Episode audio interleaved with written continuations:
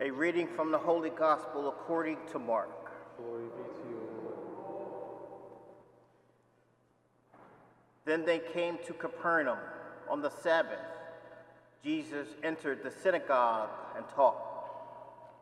The people were astounded at his teachings, for he taught them as one having authority and not as the scribes. In their synagogue was a man with an unclean spirit. He cried out, What have you to do with us, Jesus of Nazareth? Have you come to destroy us? I know who you are, the Holy One of God. Jesus rebuked him and said, Quiet, come out of him. The unclean spirit conversed him, and with a loud cry came out of him. And all was amazed and asked one another, What is this? A new teaching with authority?